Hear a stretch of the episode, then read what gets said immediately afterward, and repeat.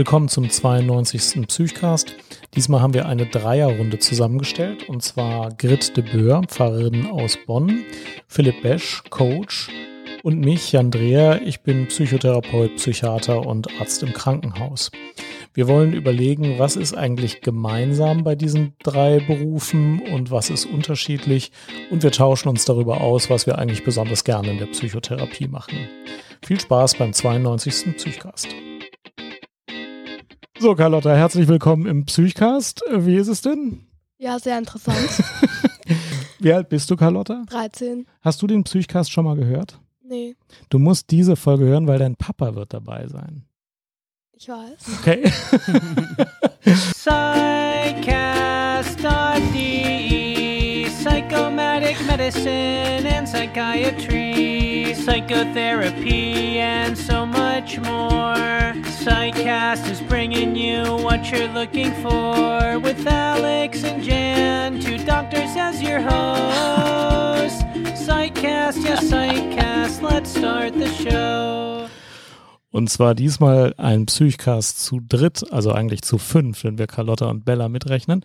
Aber drei an den Mikrofonen und zwar eine besonders interessante Runde.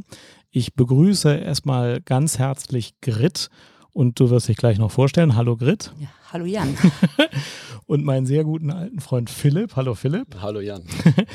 Und welche Runde wir hier zusammengefunden äh, haben, äh, erklärt sich, sobald wir uns alle drei mal kurz vorstellen. Denn wir beide, Grit, kennen uns beispielsweise auch noch äh, nicht so lange. Mhm.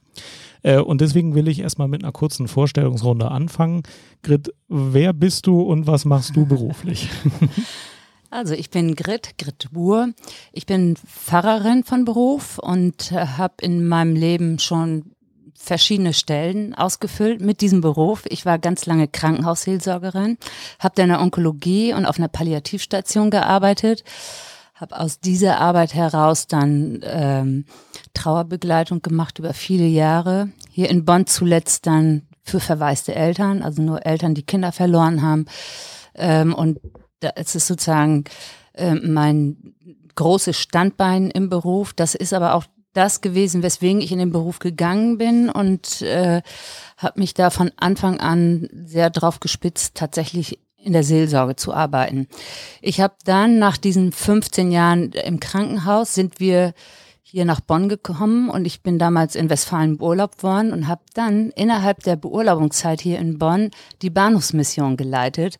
Also einen ganz anderen Arbeits- und Lebensbereich, ähm, auch seelsorglich anders gelagert als im Krankenhaus. Und äh, jetzt bin ich seit sechseinhalb Jahren in Bonn beim Diakonischen Werk als Diakoniepfarrerin tätig mit ganz unterschiedlichen Aufgabenbereichen. Wow, das ist super spannend. Da werden Mhm. wir einige Punkte nochmal gleich in Ruhe besprechen. Vielen Dank. Philipp, wer bist du? Was machst du beruflich? Ja, das ist ähm, immer die große Frage, wer bist du? äh, also mein Name ist Philipp Besch, genau. Ich bin ähm, gebürtiger Bonner und ähm, vor einigen Jahren, 1991, nach Hamburg gegangen, um dort zu studieren. Wollte eigentlich Ingenieur werden. Das war damals meine Idee. Das hat aber aus verschiedenen Gründen nicht ganz so gut geklappt. Ich habe das dann an den Nagel gehängt und äh, mich für die Erziehungswissenschaft entschieden, nachdem ich äh, über einen studentischen Nebenjob in der Drogenhilfe, in der ambulanten Drogenhilfe in Hamburg gearbeitet habe. Und ähm, ja, im Rahmen des Studiums musste ich feststellen, dass ich das, was ich da an Beratungskonzepten kennenlernte, ähm, in der praktischen Arbeit einfach gar nicht anwenden konnte. Habe mich deswegen ähm, ja in verschiedenen Bereichen fort und weitergebildet, habe eine NLP-Ausbildung gemacht, systemischen Business Coach, systemische Gruppenarbeit, also verschiedene Ansätze, provokative Therapie, also einen radikal ressourcenorientierten Ansatz und ähm, habe das dann in der Folge auf die ambulante Jugendhilfe adaptiert, wo ich lange Jahre in Hamburg tätig war. Bin dann vor nunmehr elf Jahren sind das wieder nach Bonn gekommen und habe dann hier im Kölner Raum auch noch ein bisschen ambulante Jugendhilfe gemacht, aber dann ähm, eine stationäre Jugendhilfeeinrichtung geleitet für minderjährige unbegleitete Flüchtlinge und Kölner Straßenkinder. Das war eine interessante Kombination. Ähm, ja, und all das hat, weil ich parallel dazu auch immer schon in der Erwachsenenbildung tätig war, ähm, seit 2004, ähm, also 2004 habe ich angefangen, Führungskräfte im Gesundheitsbereich auszubilden.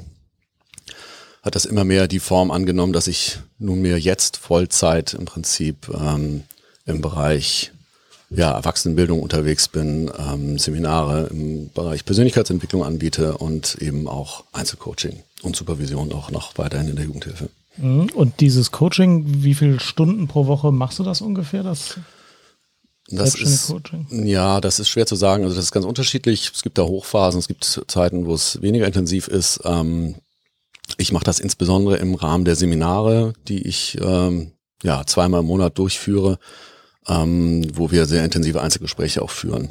Also das sind dann, wenn es hochrechnest, 16 Stunden im Monat. Mhm, okay. Ja, und ich will mich auch noch mal kurz vorstellen. Mein Name ist Jan Dreher. Ich bin Arzt und Psychiater, arbeite als Chefarzt einer psychiatrischen Klinik in Krefeld und mache Psychotherapie stationär und manchmal auch ambulant. Ähm, und ähm, jetzt wird auch langsam klar, warum wir drei uns zusammengefunden haben. Wir haben also eine Seelsorgerin, einen Coach und einen Psychotherapeuten. Und ich glaube, dass wir manche Sachen mit unterschiedlichen Rahmenbedingungen machen. Ich glaube, dass wir manche Sachen unterschiedlich machen. Und ich glaube, dass wir manche Sachen gleich machen. Mhm. Und ähm, ich äh, habe mir nicht besonders gut überlegt, wie wir dieses Gespräch strukturieren können. Ich will aber zuerst mal ein bisschen über die Rahmenbedingungen sprechen, vielleicht auch kurz über die Rahmenbedingungen sprechen und dann über die Inhalte und über die Art, wie man eigentlich Coaching macht oder Psychotherapie und auch darüber sprechen, was dann ähnlich ist. Aber ich möchte einmal mit den Rahmenbedingungen anfangen.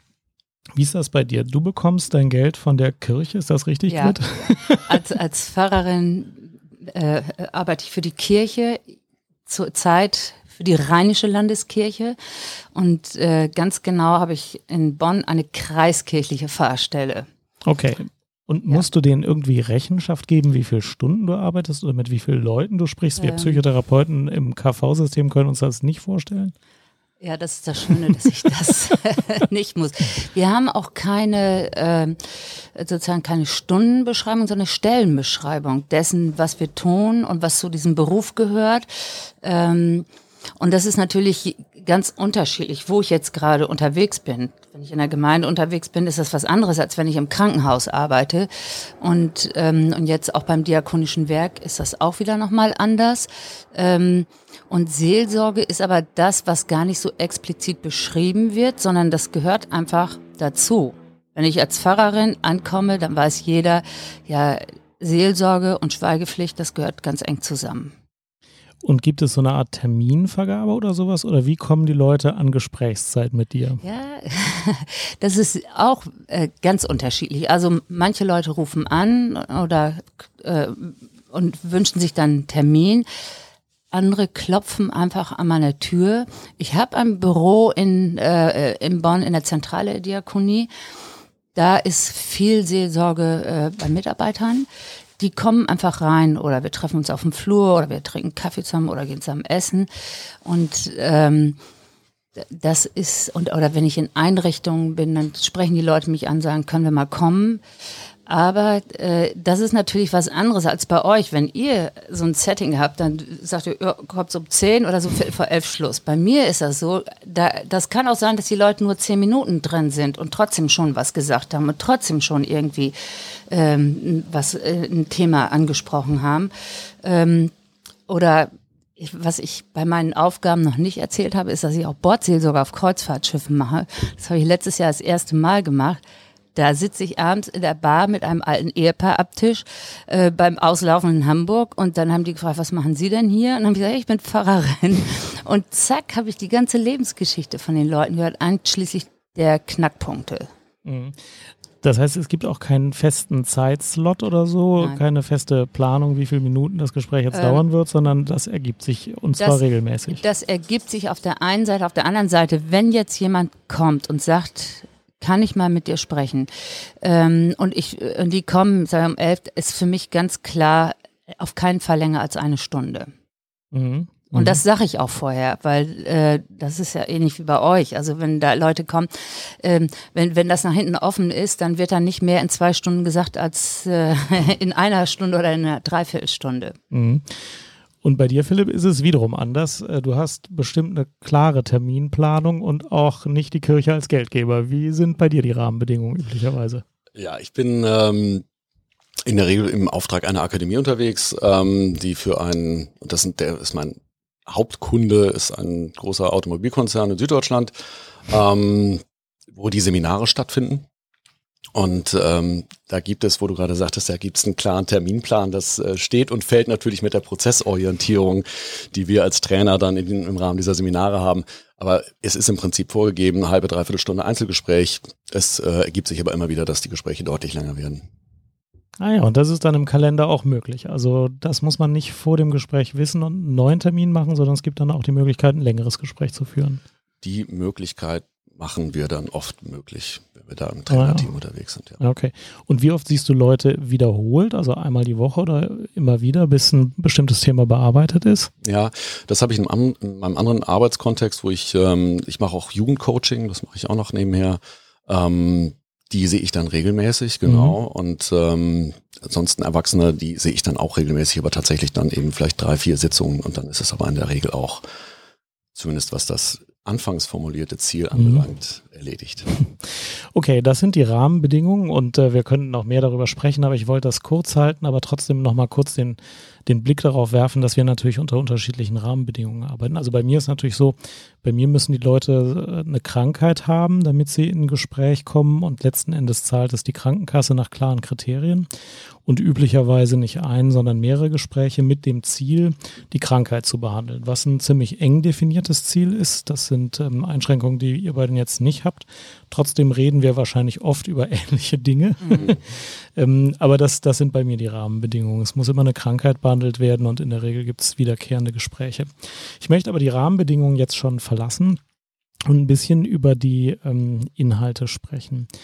Und ähm, anfangen möchte ich damit, ähm, dass ich irgendwie das Gefühl habe, wenn man jemandem helfen will in einer Krise oder wenn jemand ein psychisches Problem hat oder ein seelsorgerisches Problem oder ein entwicklungsmäßiges Problem, dann gibt es so fundamentale Basics, die man erstmal klären muss und dann gibt es spezialisierte weiterführende Punkte irgendwie. Also bei mir ist immer so, ähm, oder ich will wirklich auch mal damit anfangen. Bei mir ist immer so, ich gucke immer erstmal, ob die Leute überhaupt eine Wohnung haben, ob sie finanziell in geregelten Verhältnissen sind, wie es mit der Arbeit aussieht, wie es mit den sozialen Kontakten aussieht. Ähm, bevor ich überhaupt mich frage, welche Krankheit vorliegt und was man so machen kann. Jetzt kann man die Frage natürlich nicht stellen, ähm, wie geht ihr vor, was sind bei euch die Grundlagen, um die ihr euch zuerst kümmert. Aber möglicherweise gibt es ja in all diesen Bereichen irgendwie so basale Dinge, die man, die man erstmal irgendwie versucht abzuklären. Grit, wie ist das bei dir? Wenn du jemanden hast, der mit dir sprechen will, mhm. machst du dir erstmal ein Bild von der Person? Wie, wie gehst du überhaupt an die Sache ran, bevor du anfängst genau zu fragen, wie kann ich Ihnen jetzt genau helfen? Wie mhm. gehst du davor? Also ich frage natürlich erst immer, warum die Leute jetzt zu mir kommen. Ähm, und dann frage ich tatsächlich erstmal drumherum. Mhm. In welcher Lebenssituation bist du? Ähm, hast du Familie? Hast du Kinder? Ähm, sind da, wenn zum Beispiel jetzt halt Kinder gestorben sind, sind da noch Geschwisterkinder? So und dann äh, im Laufe der Zeit gucke ich dann, ähm, einfach auch erstmal genau hin, wo hat dieser Mensch seine Stärken. Ähm, dann frage ich einfach auch mal, manchmal so scheinbar nebensächliche Dinge ähm, und, und versuche aber auch einfach da so ein Vertrauensverhältnis aufzubauen. Ich sage auch durchaus was von mir manchmal, wenn das so ähm, nötig ist. Zum Beispiel, es ist bei dem Thema Tod und Sterben und Trauer ganz oft so, dass ich dann auch äh, sozusagen versuche, eben neben der fachlichen einfach nochmal zu sagen, ja, ich weiß genau, wovon du redest. Ähm, und dann, ähm, dann fange ich an, natürlich auch zu fragen, was ist das Problem und warum kränkt dich das oder warum ist das schwer für dich oder ähm, was ist da jetzt schwierig? Versuche die Knackepunkte rauszufinden. Ähm, und letzten Endes ist es für mich schon so, dass ich äh, einfach immer gucke, was kann dieser Mensch, was hat dieser Mensch. Und äh, ich, ich fühle mich da nicht berufen, wie in der Therapie dann äh, sozusagen allen Dingen so auf den Grund zu gehen, sondern wirklich dann erstmal sehr solidarisch auch zu sein. Nicht? Und ähm, dann weiter zu gucken, wo kann ich ähm, einfach jetzt auch, auch gute Fragen liefern oder Ansätze liefern, um ähm, ja vielleicht einen anderen Blickpunkt oder Blickwinkel auf die Dinge zu bekommen. Mhm, aber da höre ich auch schon ziemlich viele Gemeinsamkeiten raus. Man mhm. muss irgendwie erstmal ein Bild vom Patienten oder vom Menschen ja. insgesamt haben, wie der so lebt, was der für Beziehungen hat, ja. wie, wie, der so, wie, so, wie der so funktioniert, welche genau. Ressourcen genau. der hat, bevor man dann fragen kann, wie kann ich helfen, was ist jetzt das Problem, mhm. das da so besteht beim Coaching, wie ist das da? Ähm, wie viel Zeit ist da, sich ein Gesamtbild zu machen und wie schnell muss man da auf den Punkt kommen praktisch? Ja, das ist natürlich eine andere Situation. Ne? Wir haben ähm, in der Regel, also ne, wenn ich jetzt auf die Coachings schaue, die wir im Rahmen dieser Seminare durchführen oder die ich da durchführe, ähm, habe ich das Glück, die Menschen insgesamt über drei Tage kennenzulernen. Das heißt, äh, ich kriege einen Eindruck von denen, ich bekomme ganz viel von denen mit, wo sie stehen, wie sie da stehen. Ähm, aber wo du gerade sagtest, Grit, mit den äh, ne, auf die die Stärken Bezug nehmen und gucken, wo sie im Leben stehen. Mhm. Ich arbeite natürlich schwerpunktmäßig in so einem beruflichen Kontext, wo es um berufliche Themen geht. Das heißt, die Menschen kommen mit der Frage an, äh, bin ich da, wo ich bin, richtig?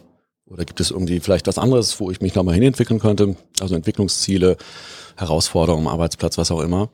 Und ähm, das ist auch mein Einstieg in die Gespräche jeweils, da zu gucken, worum geht es eigentlich? Ne? Was, was beschäftigt dich, wo bist du unterwegs, was tust du, ne? was zeichnet das, was du machst in deinem beruflichen Kontext aus. Und ähm, darüber ergeben sich aber ganz schnell dann eben auch andere Themen durch, wie du es gerade gesagt hast, vermeintlich nebensächliche Fragen, die aber ja ähm, sehr intuitiv einfach auch hochkommen. Ne?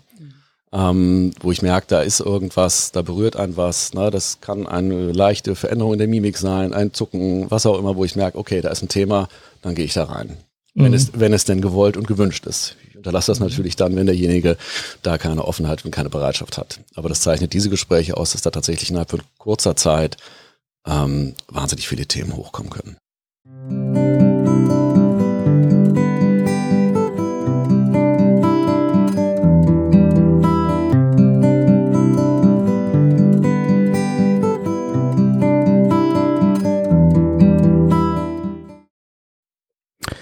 Werbung. Diese Psychcast-Folge wird von Blinkist unterstützt. Wer gerne Psychcast und andere Podcasts hört, der weiß ja, dass man über dieses Audiomedium ziemlich viele Informationen äh, leicht zugänglich sich erschließen kann. Und Blinkist ist ein besonderer Service, der macht das mit beliebten Büchern. Äh, und zwar werden da Bücher ausgesucht aus den Bereichen Produktivität, Persönlichkeitsentwicklung, Karriere und so ähnlich. Und die werden aber dann zusammengefasst in ungefähr 15-minütige ähm, äh, Texte, die man entweder lesen kann, man kann sich auch an seinen Kindle schicken lassen oder äh, als Audiodatei von richtigen Sprechern vorgelesen hören kann. Ich höre immer ganz gerne im Auto so ein, zwei Blinkists äh, und äh, erschließe mir dann ein Sachbuch das zu lesen mich ja viel mehr Zeit kosten würde. Und äh, manchmal ist es so, dass ich das Buch dann tatsächlich noch äh, im, im vollen Text lese, aber manchmal reicht es mir auch einfach, die wichtigsten Informationen so zusammengefasst zu bekommen, äh, dass ich das Buch gar nicht mehr ähm, vollständig lese. Blinkist hat im Moment auch eine besondere Rabattaktion für Psychcast-Hörer. Ähm, du erhältst nämlich 25 Prozent auf das Jahresabo.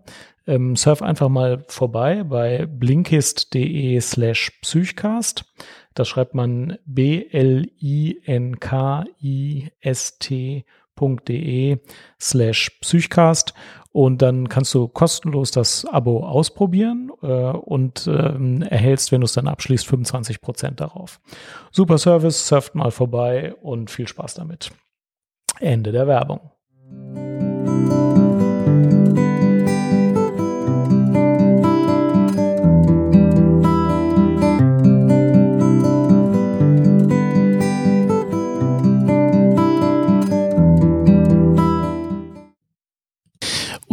Jetzt möchte ich ein bisschen aufhören, geschlossene Fragen zu stellen und ein bisschen offener mit euch beiden mhm. sprechen, was eigentlich hilft in diesen Gesprächen. Und jetzt mal davon absehen, dass wir ein bisschen unterschiedliche Bereiche haben, in denen wir sprechen. Mhm. Und mal überlegen, was hilft eigentlich einem Menschen, wenn er mit einem anderen spricht, egal ob es jetzt in der Seelsorge ist, in einem beruflichen Coaching oder wenn er über eine Krankheitsproblematik spricht. Grit, ähm, was, was denkst du selbst, wenn du Menschen in einer Trauerphase oder mit einem anderen Problem hilfst? Warum ist das eigentlich hilfreich? Was machst du eigentlich, was Mhm. den Leuten weiterhilft? Also ich glaube, ich helfe ihnen, sich zu sortieren. Also die einfach erstmal unreflektiert die Dinge auszusprechen in einem geschützten Rahmen, wo auch geweint werden darf und ähm, wo die Sachen nicht schon druckreif ausgesprochen werden müssen und auch nicht mit dem Ergebnis, sondern einfach zu sagen, ich das und das, das kränkt mich oder es ist schwierig oder wenn ich jetzt an diese Trauergesprächsrunden denke, ähm, wo, wo wirklich alles einfach erstmal so im Raum sein darf, um dann äh, vielleicht irgendwann dahin zu kommen, zu gucken und dann zu unterstützen, zu sagen, das und das tut mir gut oder das hilft, da, da hast du Stärken, da sehe ich deine Stärken ähm, und dann vielleicht sich auch zu finden. Und das, ich finde, also für mich selber ist es einfach äh, großartig, die Möglichkeit zu bieten, einfach die Dinge, die einem im Moment beschäftigen, auszusprechen. Beim Thema Trauerverarbeitung Mhm. bin ich immer ein bisschen neidisch auf die Seelsorger, weil ihr Mhm. so viele Rituale habt und so Mhm. viel Kultur, die um den Tod herum etabliert sind. Ich werde ja auch oft darauf angesprochen, wie gehe ich mit Verlust und Tod Ja. um. Und äh, da das aber gar keine Krankheit ist, damit umgehen zu müssen, sind die Werkzeuge, die ich typischerweise anwende, Mhm. meistens eher ungeeignet. Und ähm, gut, ich arbeite jetzt sowieso in einem Krankenhaus, das in kirchlicher Trägerschaft ist. Mhm. Und wir haben ne, auch eine gute Krankenhausseelsorge. Du hast das ja auch gemacht, hast du berichtet. Und ich bin immer der Meinung, wenn das ähm, nicht zusätzlich durch eine Krankheit verkompliziert wird, muss man da auch nicht mit einem Psychotherapeuten drüber sprechen. Ja, da sind wir wohl einer Meinung. da sind wir nämlich einer Meinung, Ja. das ist auch gut. Äh, sondern mit jemandem, der sich einfach damit auskennt, wie man eben Verlust und auch Tod irgendwie verarbeiten Mhm. kann. Und ich finde, ähm, die, die, ähm, naja, die, die unterschiedlichen Gottesdienste zu unterschiedlichen Zeiten und die verschiedenen Arten damit umzugehen, die die Kirche anbietet, sind so sehr hilfreich Mhm. in ihrer Art.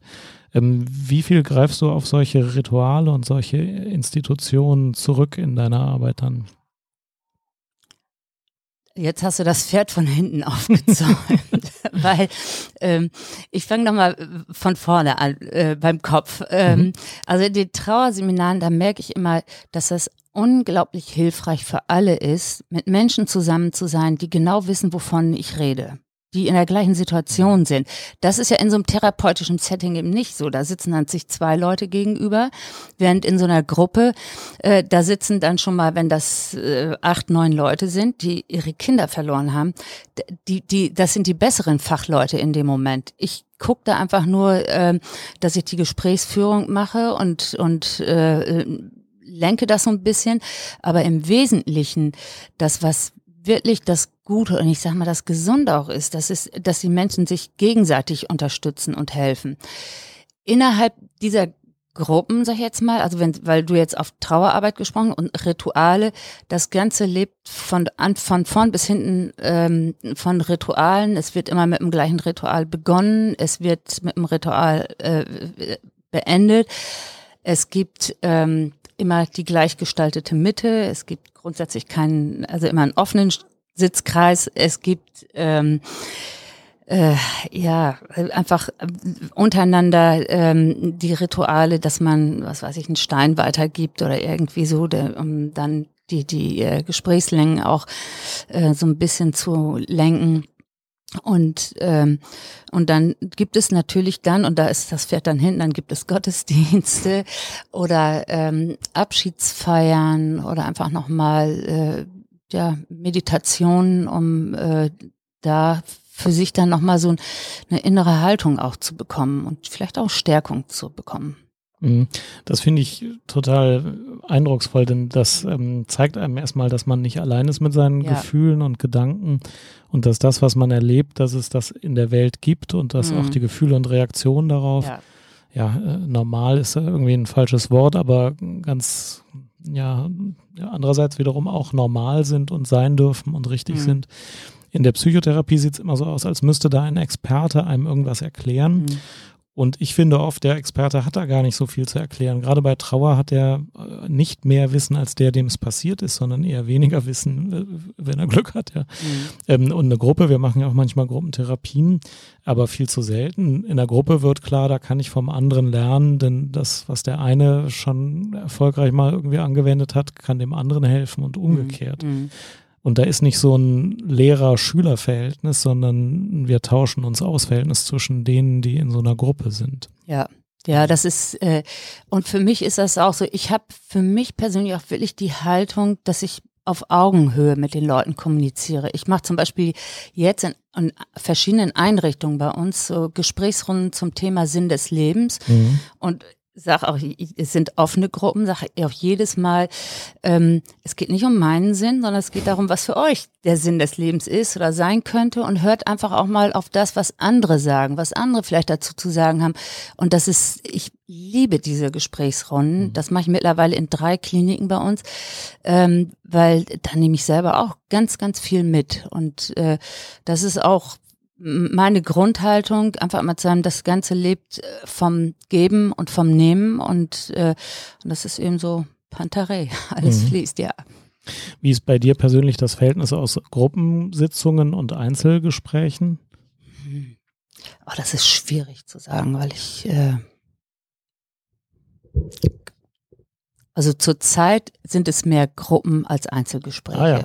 Ja, weil ich allein in drei Kliniken regelmäßig bin oder in drei Einrichtungen regelmäßig bin und äh, ja, und ich habe das ja vorhin gesagt, es gibt ja dann auch diese, ich sag mal, diese Kurzzeitkontakte, wo, wo einfach da äh, jemand anruft oder äh, plötzlich in der Tür steht und ähm, das ist auch das Schwierige manchmal, weil äh, es ist eben nicht so, wenn ich dann äh, von der Arbeit äh, nach Hause gehe und dann schließe ich im Hof mein Fahrrad auf, dann steht da aber gerade noch ein, ein, Kollege oder eine Kollegin und dann kann durchaus sein, dass dann auch noch mal was kommt, nicht? Also das ist eben schon so der Unterschied zwischen diesen gesetzten Terminen, wo die Leute kommen und dem, was sozusagen wirklich dann auch in der Begegnung äh, offen stattfindet. Mhm. Und so ein Seminar, Philipp, ist das auch eine Art Gruppentherapie für Berufstätige oder wie lernt man da unter sich auch was? Äh, in der Hoffnung, dass jetzt keiner, der mir das Seminar bevorsteht, das hört. Ähm, es ist tatsächlich ganz oft so, dass wir in den Abschlussrunden äh, diese Rückmeldung bekommen, dass die mhm. Leute sagen, Mensch, echt, das fühlt sich hier, noch nicht meine Abschlussrunde, auch schon vorher, das fühlt sich hier an wie eine Gruppentherapie.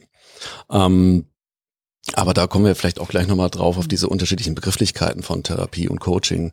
Ähm, die Frage, die du gerade gestellt hast, habe ich auch gedacht, ja genau, was, ne, was ist das Besondere an der mhm. Stelle, auf die Menschen zuzugehen und welche Haltung habe ich auch da? Ähm, Experte kann ich nicht für deren Probleme sein und will ich auch gar nicht. Ähm, allein schon vor dem Hintergrund, dass die wirklich mannigfaltig sind. Also die Themen, die da hochkommen innerhalb dieser Einzelgespräche, das geht von tatsächlich konkreten beruflichen Herausforderungen. Ne? Wie krieg ich, äh, wie komme ich in meiner beruflichen Entwicklung weiter, karrieremäßig? Ähm, über ähm, private Situationen, äh, Ehekrisen, ähm, sexueller Missbrauch in der Kindheit, äh, am Arbeitsplatz Belästigung, was auch immer. Also es ist wirklich ganz breit aufgestellt. Da kann und möchte ich gar nicht Experte für sein für die einzelnen Themen. Aber für den Prozess des Gesprächs und der Begleitung und vielleicht auch für die Idee, ähm, mentale Muster, mentale Block Blockaden zu erkennen und ähm, denjenigen zu unterstützen, diese eben aufzulösen. Und das geht tatsächlich auch innerhalb von solchen kurzen Gesprächen, dass wir immer wieder an so Wachstumsbremsen, wie ich sie nenne, äh, gerne nenne, mhm. rankommen, ähm, wo kleine Interventionen reichen, um diese so zu irritieren, dass sie sich auflösen. Und ähm, du hast es eben gesagt, ne, mit der mit der mit der Idee der Augenhöhe. Mhm. Ähm, das ist tatsächlich auch Ergebnis meiner ja, meiner Erfahrung, meiner langjährigen Arbeit in verschiedenen Kontexten, früher in der ambulanten Jugendhilfe war es immer klar, wir müssen die Experten sein und wir müssen den Kindern erzählen, wie die Welt sich dreht und wir müssen den Eltern erzählen, was sie zu tun haben, damit das und das passiert. Ich habe das tatsächlich nie verstanden. Ich habe diesen Status auch nie gehabt. Ähm, und habe da eben auch schon in der Zeit früh angefangen, eben immer zu gucken, was sind die Ressourcen, was sind die Stärken, was ist den Menschen wirklich wichtig und eben auch diese Wachstumsbremsen herauszukitzeln, um dann zu schauen, wie können die Menschen das mit den Ressourcen, die sie haben, überwinden. Und ähm, genauso sehe ich das auch heute. Klar, ich werde immer wieder gefragt nach meinem, Ma nach meinem Rat, was würdest du jetzt tun? Und da kann ich irgendwas erzählen oder ich kann mit den Schultern zucken und sagen, ja, du weißt es. Also die Lösung für dein Problem liegt in dir. Und das ist möglicherweise dann auch der große Unterschied zu der zu der Psychotherapie, wo ja eher der pathologische äh, Blick drauf ist. Ne? Du hast eben von Krankheit gesprochen. Ähm, sicherlich, das wirst du, Grit, auch erleben, immer wieder mit Menschen konfrontiert zu sein, wo möglicherweise ähm, ich sag mal, das, die Bandbreite der psychiatrischen Störungsbilder anschauen, ne? also wieder in der gaußschen Normalverteilung uns Richtung eines Extrems bewegen. Aber ähm, das ist nicht das, was mich interessiert, sondern da eben zu gucken, ne? dieser salutogenetische Ansatz zu schauen, wo sind die Fähigkeiten, wo ist das, was den Menschen aus sich heraus heilen kann. Und äh, so geht es ne, bei mhm. dir, Grit, in der Seelsorge ja um Heilung, die ja. du aber auch nicht von außen bringst. Wir haben ja schon viele Gespräche geführt, mhm. sondern eben guckst, dass die Menschen den Weg finden, wie mhm. sie ihren eigenen Heilungsprozess gehen können. Mhm. Mit deiner Begleitung oder mit der Begleitung von anderen Menschen. Und ähnlich sehe ich da auch meine Aufgabe an der Stelle. Es geht letztendlich immer um Heilung von Herausforderungen, Schwierigkeiten, Problemen, Verletzungen, auch ganz viel. Ähm, aber eben nicht in der Idee, dass ich derjenige bin, der heilen kann an der Stelle. Und um ehrlich zu sein, dieses Gefühl, äh, ich soll da der Experte sein und den Patienten erklären, wie es jetzt weitergeht, ähm, und äh, ich weiß es aber gar nicht besser als die Patienten. Das habe ich auch immer gehabt, als ich mhm. Psychotherapie gelernt habe und habe das auch immer noch. Und ich glaube, dass die Ausbildung zum Psychotherapeuten einem da irgendwie das Gefühl vermittelt, ja, wenn ihr genügend Manuale anwendet und genügend Technik lernt, dann könnt ihr den Patienten sagen, wie sie aus der Krankheit rauskommen. Mhm. Und das stimmt zu dem Bereich, dass es bestimmte Techniken gibt, die bei bestimmten Symptomen so ganz erfolgreich sind. Aber um ehrlich zu sein, das ist ein bisschen begrenztes Werkzeuggut, was man da so hat. Letzten Endes bleibt dieses Gefühl, das du sehr gut beschrieben hast, Philipp, in meinen Augen auch in der normalen Psychotherapie von Krankheiten bestehen. Wir sind zwar erfahren mit solchen Fragen und können damit ähm, umgehen. Aber wir sind eben nicht die Experten, wie dieser einzelne Patient jetzt dieses einzelne Problem löst. Genau. Und ein bisschen mehr Demut würde wahrscheinlich manchen Psychotherapeuten da ganz gut tun. Ähm, da Wegbegleiter zu sein und schon mal, schon mal einen passenden Rat zu geben, ist ja ganz schön. Aber letztlich das Feld freizuhalten dafür, dass da kein Lehrer-Schüler-Verhältnis ist, sondern dass der Patient mhm. oder Coachie oder der, der jetzt Seelsorger äh, findet, dass der seinen Weg finden kann und man ihm da ein bisschen Unterstützung liefern kann. Das ist auch in der ärztlichen und psychologischen Psychotherapie, glaube ich, ganz passend.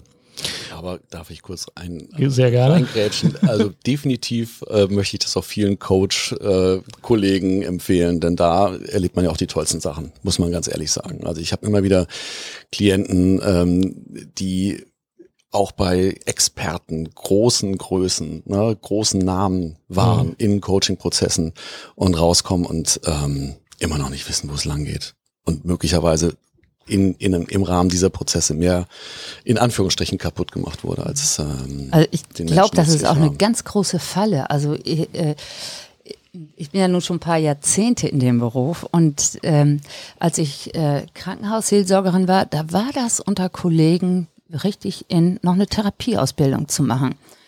Und ich habe mir aber dann irgendwann gesagt, nein, ich, ich möchte, das ist eine unglaubliche Chance, einfach in Anführungsstrichen dann auch nur Seelsorgerin zu sein, ähm, weil das einfach ein anderer Ansatz ist, ein anderes aufeinander zugehen. Und ich finde es einfach auch nicht fair, wenn ich äh, zu Patienten ins Krankenzimmer gehe und äh, die nehmen mich als Seelsorgerin wahr, dann sitze ich da als Psychotherapeut finde ich einfach nicht, äh, ist schon wirklich schwierig und äh, und es geht einfach ja auch ganz, ganz oft darum, ähm, also und das war natürlich in der Onkologie oft so, die Dinge einfach mit auszuhalten. Mhm. Und da ging es nicht mehr darum, noch irgendwas zu lösen, vielleicht irgendwelche äh, was weiß ich, äh, Emotionen oder sozialen Probleme oder finanzielle Probleme, die man vielleicht noch lösen kann. Aber im letzten geht es dann auch darum, einfach da zu sein, da zu bleiben und äh, zumindest ein Stück weit mitzugehen.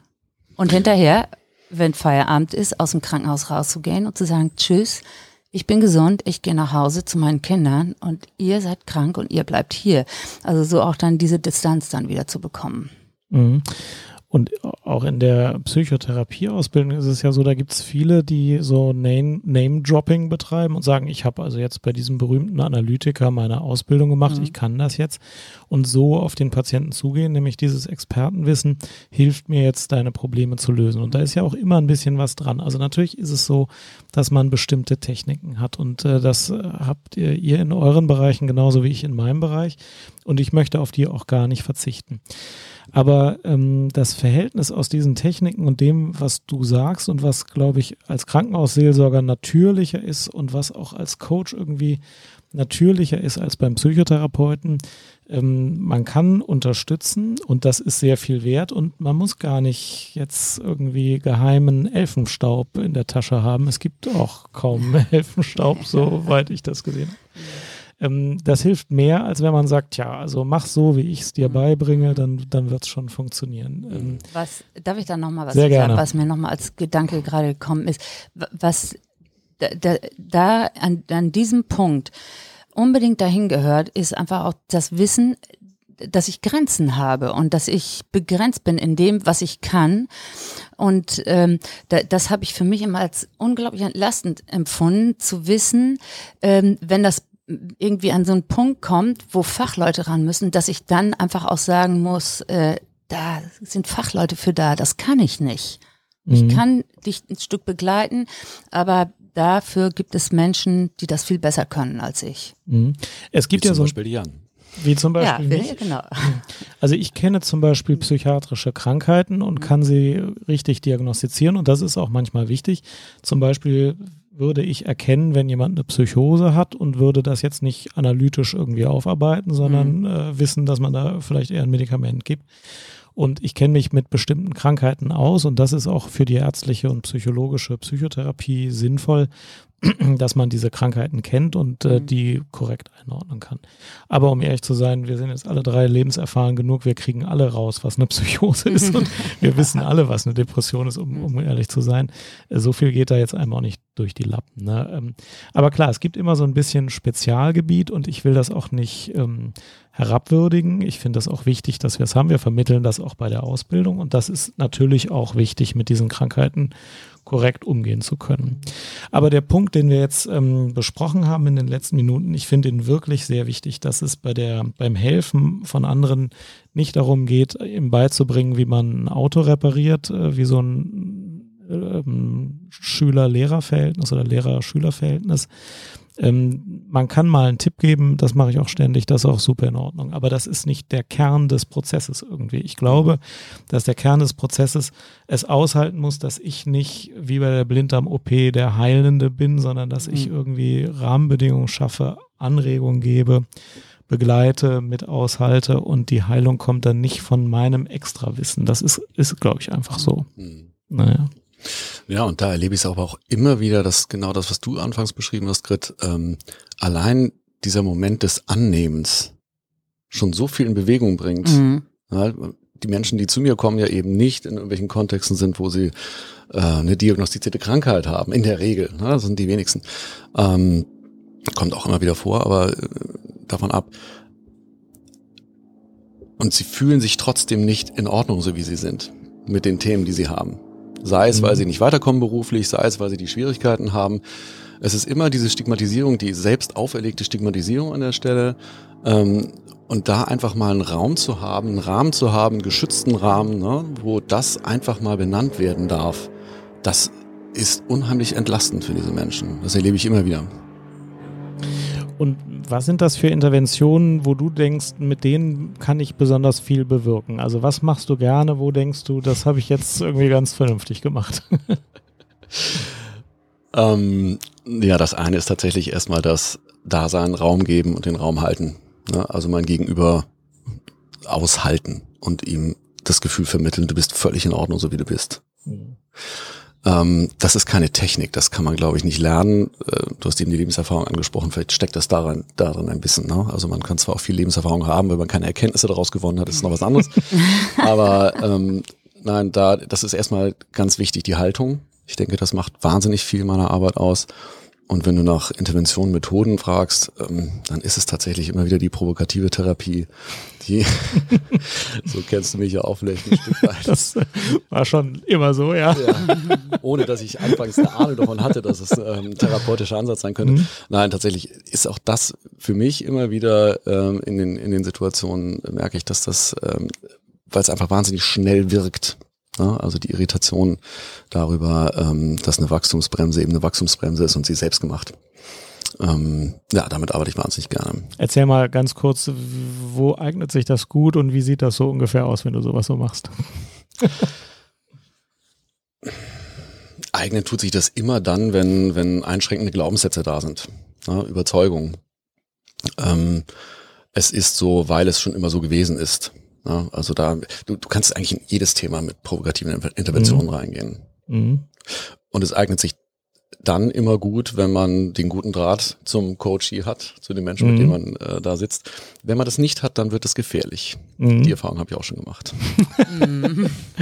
ja, und du machst das sehr gut. Als ich hier hingefahren bin, habe ich mich an einen Satz erinnert, den du gesagt hast, als wir uns vor ein paar Monaten mal getroffen haben. Du hast ihn wahrscheinlich längst vergessen und ich werde ihn jetzt ja nicht ausbreiten, weil er wirklich persönlich ist. Aber er hat äh, mir immer wieder zu denken gegeben. Über mehrere Wochen habe ich immer mal wieder dran gedacht und mir gedacht, ja, ja, der Philipp hat auch recht. Das kannst du mir dann gleich sagen, das Mikrofon aus ist. Wenn ich Rekord aufgedrückt habe.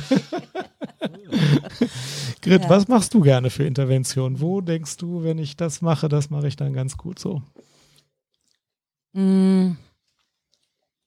Also eine Sache, die ich gerne mache, wenn Leute sich so drehen in ihrem Thema und so äh, da nicht rauskommen, dann tatsächlich auch einfach das Thema zu wechseln. Sagen, mhm. oh, Frau Meier, Sie haben aber schöne Ohrringe, sind die neu? Also mhm. sie dann sozusagen da rausholen aus diesem Zirkulieren und äh, das finde ich ganz spannend. Und ich finde, also ich kann das gar nicht so schön benennen, wie Philipp jetzt gerade macht mit der und der Technik.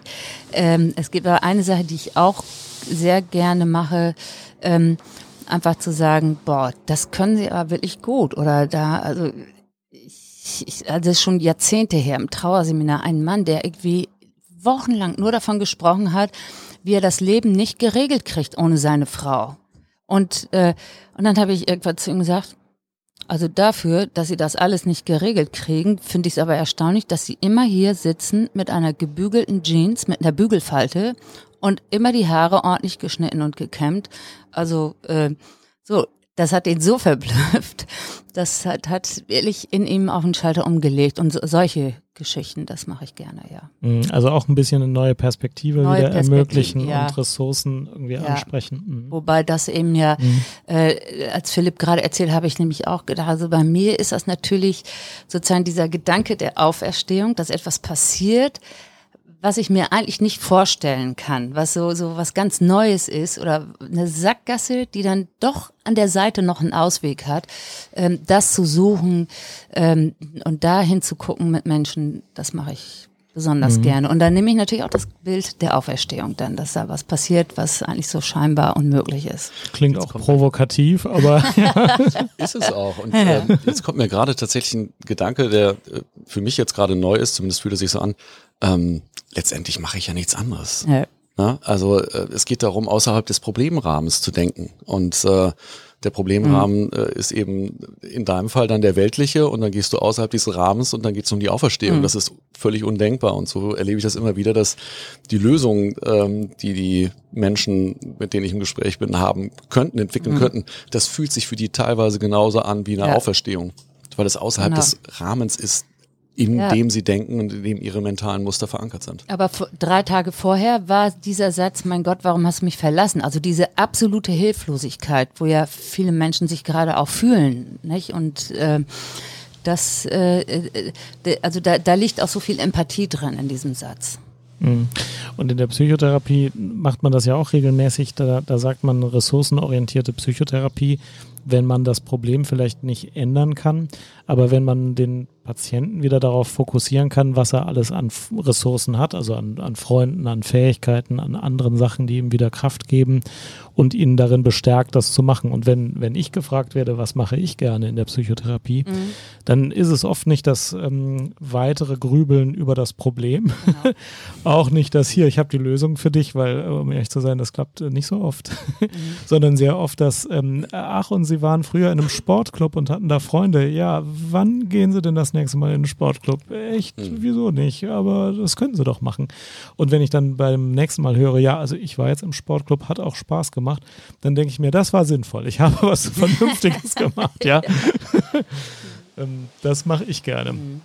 Ich mache noch was gerne. Äh, ich leite die zweite Runde ein mit was, was machst du gerne? Ich frage euch beide gleich auch nochmal. Was ich total gerne mache, ist, wenn mich jemand fragt, also er hat jetzt folgendes ähm, psychisches Problem. Welche Krankheit ist das denn jetzt? Ich sage sehr gerne, wenn es denn so ist, das ist ganz gesund so. Das genau. ist total normal. Ja. Das ist die normale menschliche Reaktion auf das, was sie erlebt haben. Es ist gar keine Krankheit. Das habe ich jetzt neulich gehabt, da hatte jemand was sehr Schlimmes erlebt.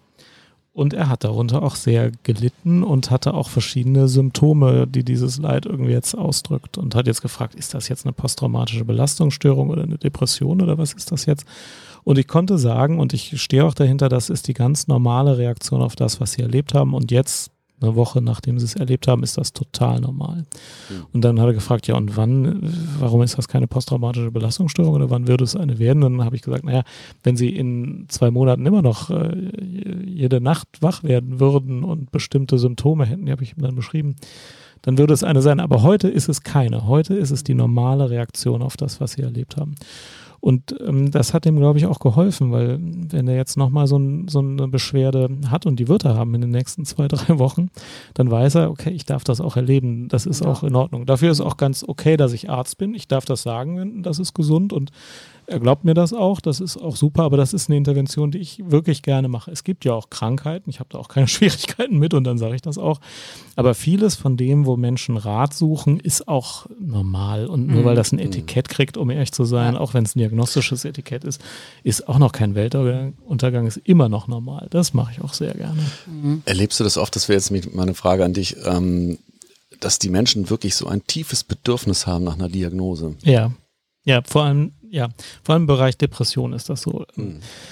Die Menschen wünschen sich das. Ich frage mich dann auch immer, also, also die kommen mit der Frage, äh, ich habe eine Depression, was können sie für mich tun? Und dann passieren äh, ganz häufig die gleichen Gedanken in mir. Nämlich erstens, ist das wirklich eine Depression oder ist das nur, weil wir jetzt in Europa im 21. Jahrhundert sind, eine Depression? Ist das jetzt die Krankheit Depression? Es gibt auch so eine Krankheit Depression, aber in manchen Situationen weiß ich nicht, wie passend das Konzept ist. Das zweite ist dann, warum fragt mich dieser Mensch, ob das eine Depression ist? Depression ist doch für mich da, damit ich weiß, wie ich behandle. Das bringt doch erstmal gar keine Entlastung, außer Wofür eigentlich? Äh, eine Beruhigung, eine Rechtfertigung.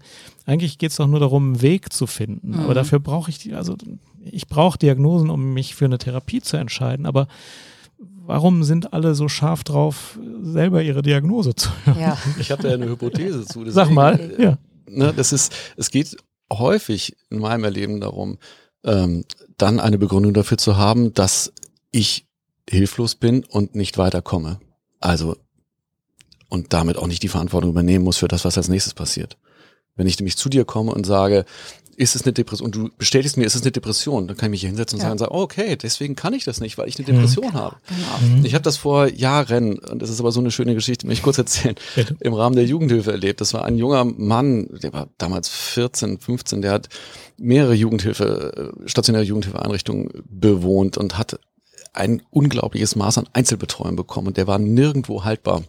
Der hatte verschiedene psychiatrische Diagnosen, ähm, die auch, so wie ich das damals gelernt habe, zu dem in, in dem Alter noch gar nicht gestellt werden durften eigentlich.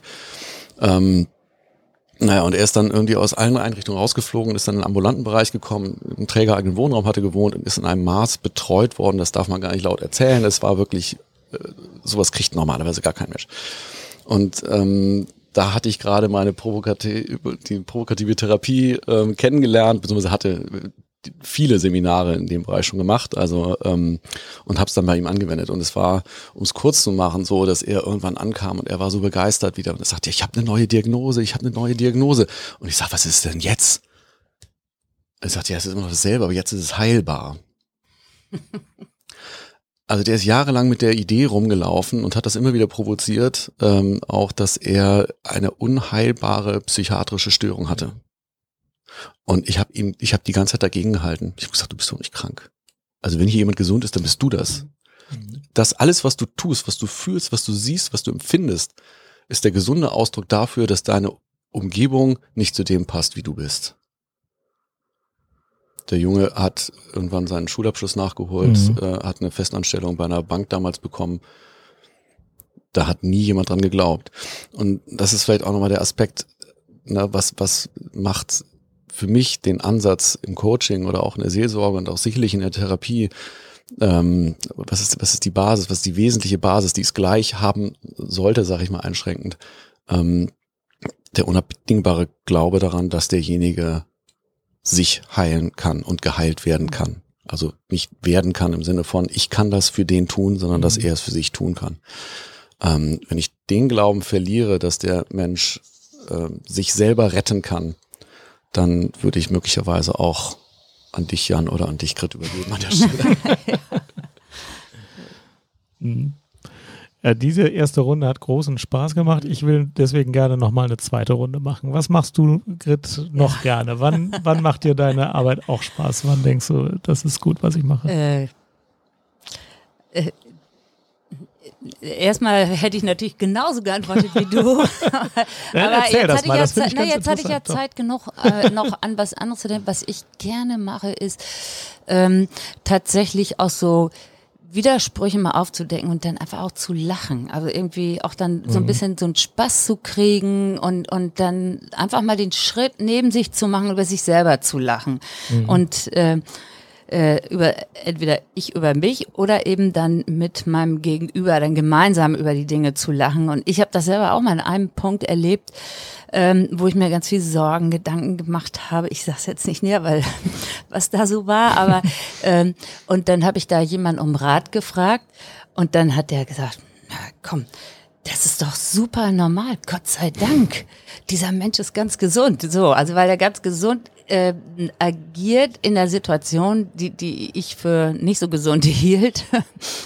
äh, ja.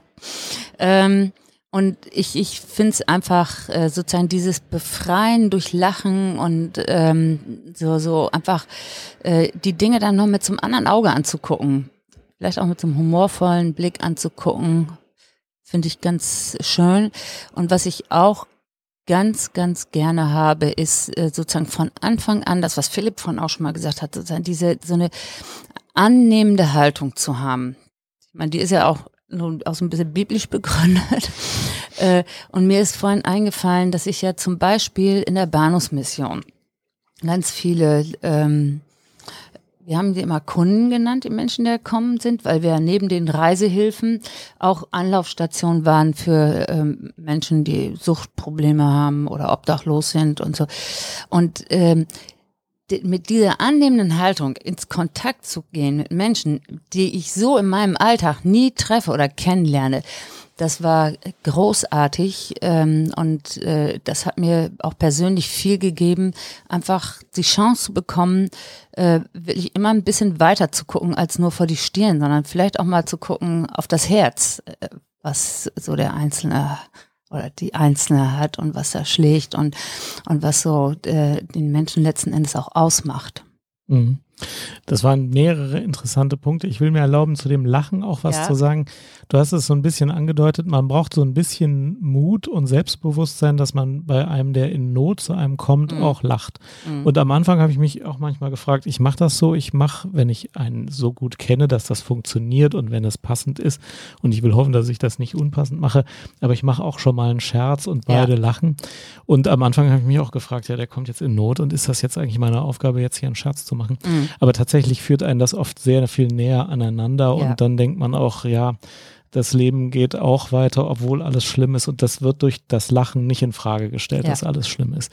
Und das ist dann wirklich eine kraftgebende Sache. Ich Ja. finde das auch und man darf sich das, wenn die Beziehung es hergibt und wenn die, die Situation passend ist, ruhig mal trauen und das ruhig mal machen. Ich will Mhm, dazu mhm. auch mal Ja. ermuntern, weil das hat eine große Kraft, wenn man auch miteinander trotz des Leides, das da im Raum steht, äh, unter der Sorgen Ja. lachen kann. Ja, ja. Ich Ja. habe Situationen erlebt an Sterbebetten, wo wir herzlich gelacht haben und äh, was einfach ja ganz viel Nähe dann auch kreiert hat. Ja. Hm. Es geht ja nicht darum, über das Leid oder den Schmerz zu lachen, Genau. ja, Mhm. sondern äh, über die Rahmenbedingungen, die Mhm. teilweise ja wirklich absurd sind. ne? Ja, Ob das jetzt am Sterbebett ist oder äh, in sonst irgendeiner anderen Situation. Ähm, die Rahmenbedingungen machen es ja in der Regel absurd. Und darüber Mhm. zu lachen. Und Mhm. ähm, das ist, ähm, ist ja auch im Coaching so definitiv. Äh, ne, da steht jemand vor der Wand und glaubt, das Leben ist eigentlich zu Ende und der ist 25. Der sagt, was soll ich, was Ja. soll ich denn jetzt noch Mhm. machen? Ich habe schon alles erreicht, ich habe schon meinen zwei, na, zwei, meinen ersten Burnout hinter mir. Wie soll es weitergehen? Sag ich ja, Ja. genau, es ist völlig aussichtslos. Ja. Also genau. du kannst jetzt auch die nächsten 25 Jahre so weitermachen wie bisher Ja. und dann hast du es vielleicht geschafft. Ja. Äh, Vielleicht schaffst du es auch früher, das Leben schon äh, Mhm. dem Ende zuzuführen. Ja, Humor. Ich denke, ähm, der ist oft sehr, sehr heilsam. Mhm. Was machst du sonst noch gerne, Philipp? Was mache ich sonst noch gerne? Ja, ähm, ja, ich denke, Menschen berühren. Also äh, sie zu berühren und ähm, dann, ich habe eben schon überlegt, ja, da gibt's gar keine Methoden. Also ähm, meiner Intuition zu folgen und zu spüren, wo ist es, wo ist das Thema, was steckt da drin, was belastet den Menschen, was, was ist das Thema hinterm Thema. Das ist eine riesen Herausforderung in so kurzer Zeit, das äh, ähm, rauszuspüren. Aber ich mache immer wieder die Erfahrung, dass Menschen mit Menschen, die offen reinkommen ins Gespräch, dass das dann sehr gut möglich ist. Und ähm, ja, das mache ich gerne. Menschen Mhm. berühren.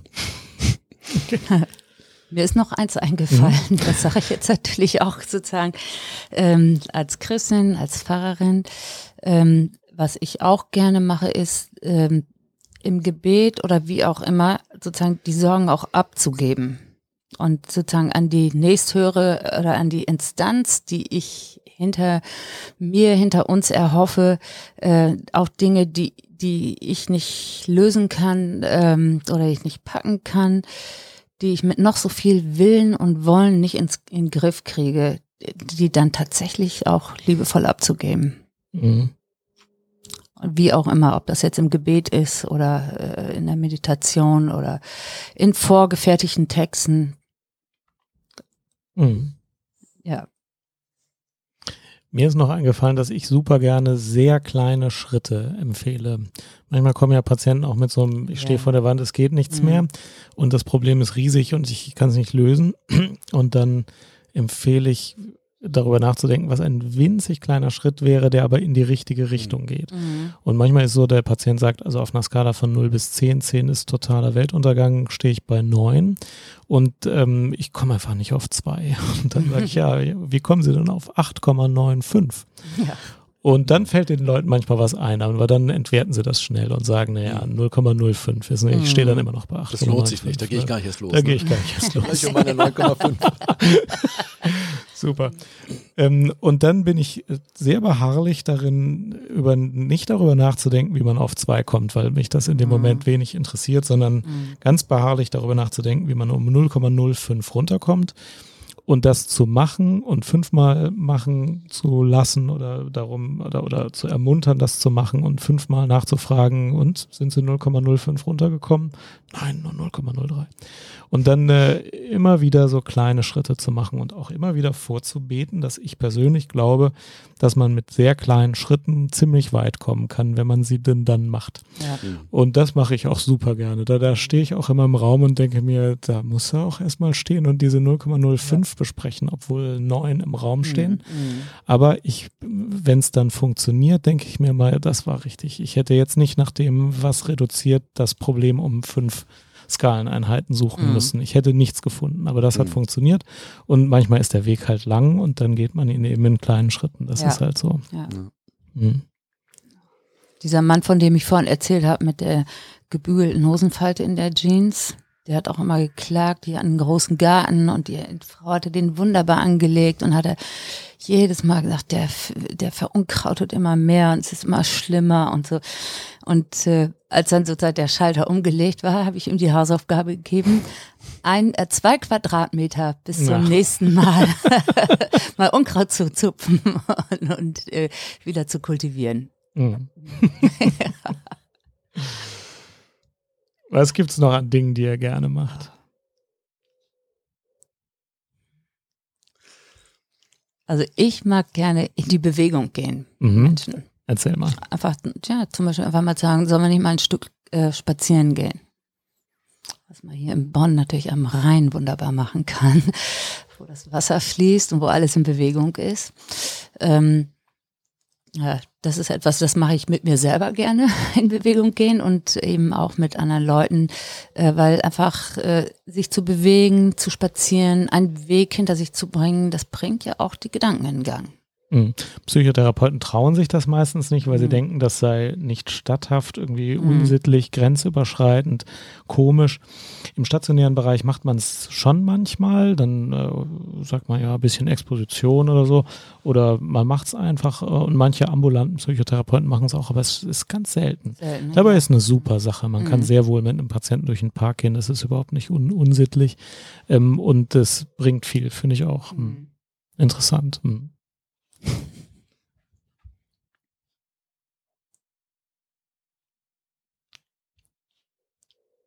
Was macht ihr noch gerne? Atmosphäre schaffen mache ich gerne durch Musik. Kerze ist für mich immer wichtig. Mhm. Es muss immer sozusagen dieses helle Licht da sein, wo man dann, wenn man sich selber nicht, wenn man sich nicht angucken kann, wo man dann mal reinguckt in die Kerze. Was ich gerne in Gruppen mache und ähm, du hast ja vorhin angesprochen, macht ihr eigentlich Gruppentherapie? ähm, innerhalb von Seminaren einen Rahmen schaffen, wo die Menschen, die dann da miteinander interagieren, ähm, gegenseitig voneinander lernen. Ohne das Gefühl zu haben, da ist noch ein Coach oder ein Trainer im Raum. Also Anna Langheiter nannte das immer Training from the back of the room. Das ist so meine Zielgröße, im Prinzip äh, ein Seminar so zu gestalten, dass ähm, die Menschen gar nicht mitbekommen, was da eigentlich im Hintergrund gezaubert wird. Mhm. Ja, das ist auch schwer in Worte zu fassen, aber ähm, also im Sinne von, äh, wie funktioniert das technisch? Ähm, aber das ist was, was ich wahnsinnig gerne mache, Mhm. wenn die gar nicht mehr merken, wie Lernen eigentlich stattfindet, dass sie sich gegenseitig irritieren. Muss ja nur einen irgendwie etablieren, der, der plötzlich sich auf eine bestimmte Art und Weise öffnet und Dinge erzählt. Also da passieren auch wirklich die tollsten Sachen Mhm. vor einigen Wochen ein Teilnehmer im Seminar, der auch tatsächlich mit, ja, war schon Anfang 60, glaube ich, und ähm, hatte zwei Burnouts hinter sich, auch mit stationären Klinikaufenthalten und so weiter. Der am Ende der drei Tage sagte, Mensch, ähm, ich habe hier mich so geöffnet, wie ich das in den stationären Therapien nicht gemacht habe. Und ich habe euch hier Sachen erzählt, die ich meinen besten Freunden nicht erzählt habe. Und er hat es nicht auf die Arbeit von äh, meiner Kollegin und mir bezogen. Und das war einfach ein schöner Moment. Das mache ich gerne. Und zum Abschluss möchte ich euch gerne fragen, wie ihr Kontakte häufig oder gerne beendet. Also nicht das einzelne Gespräch, wenn vielleicht noch eins ansteht, sondern wenn ihr den Menschen wieder äh, freilasst in sein eigenes Leben und wenn nichts Besonderes passiert, er wahrscheinlich nicht nochmal kommt, weil es irgendwie so ein, zu einem Abschluss kommen soll. Gibt es da irgendeine besondere Art oder macht ihr irgendwas Routine oder, oder ritualmäßig, was ihr dann fragt oder sagt oder mit auf den Weg gebt? Oder wie beendet ihr so einen Kontakt? Wer will zuerst? Weil Grit bestimmt tolle Rituale Grit, hat. Gehe ich Rituale. einfach, geh ich einfach Immer mal. ich. Nee, deswegen fange ich an.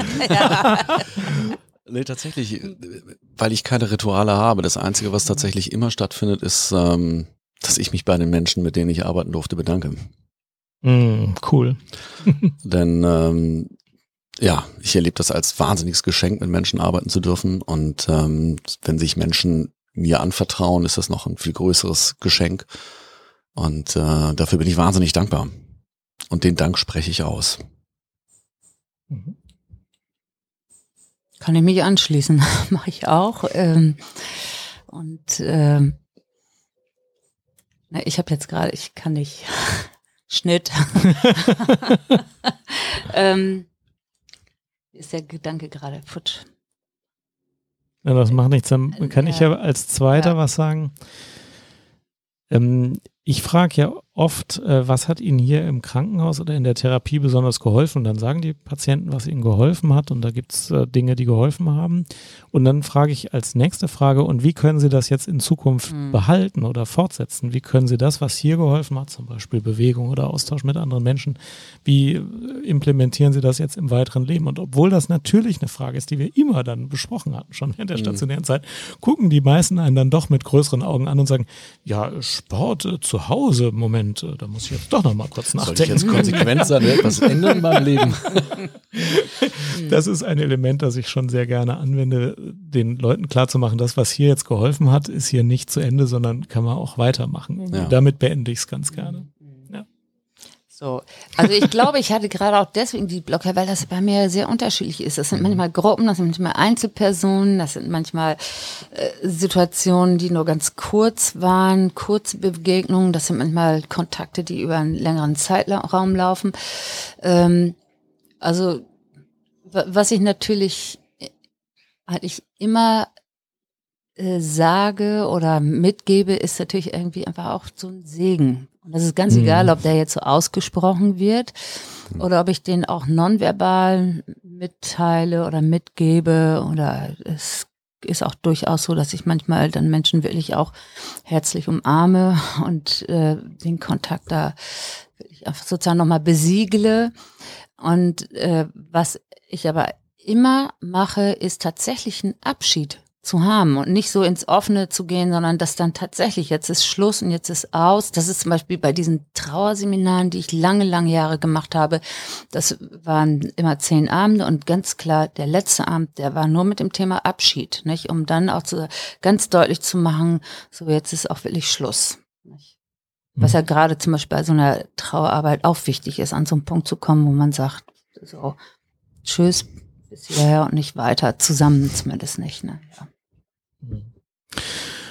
Also Philipp, ich möchte deinen Punkt und auch deinen Punkt, Gritz, auf, aufnehmen und sagen, ähm, mir hat dieses Gespräch äh, große Freude gemacht, weil es außerhalb meines, äh, meiner Box gedacht ist und weil man sich bei solchen Gesprächen auch weiterentwickelt. Ich möchte äh, dir, Philipp, und dir, Grit, sehr danken für dieses Gespräch. Ich fand es super interessant und ähm, ich freue mich, äh, dass wir das als Psychcast aufnehmen konnten, denn ich kann mir gut vorstellen, dass es auch für andere interessant war. Herzlichen Dank. Ja, dir auch ganz herzlichen Dank. Also ich, mir ging es genauso. Ich fand es auch schön, einfach sozusagen so konzentriert, einfach da mal miteinander drüber nachzudenken und tatsächlich aus der eigenen Box mal rauszugehen. Jetzt müsste ich als provokative Intervention an der Stelle euch nicht danken. Aber ich danke euch. Ich danke euch trotzdem. Ich fand es auch sehr schön, Jan, ähm, die Idee, ähm, das hier heute zu machen. Und ähm, dir, Grit, danke ich sowieso immer, das weißt du. Ja.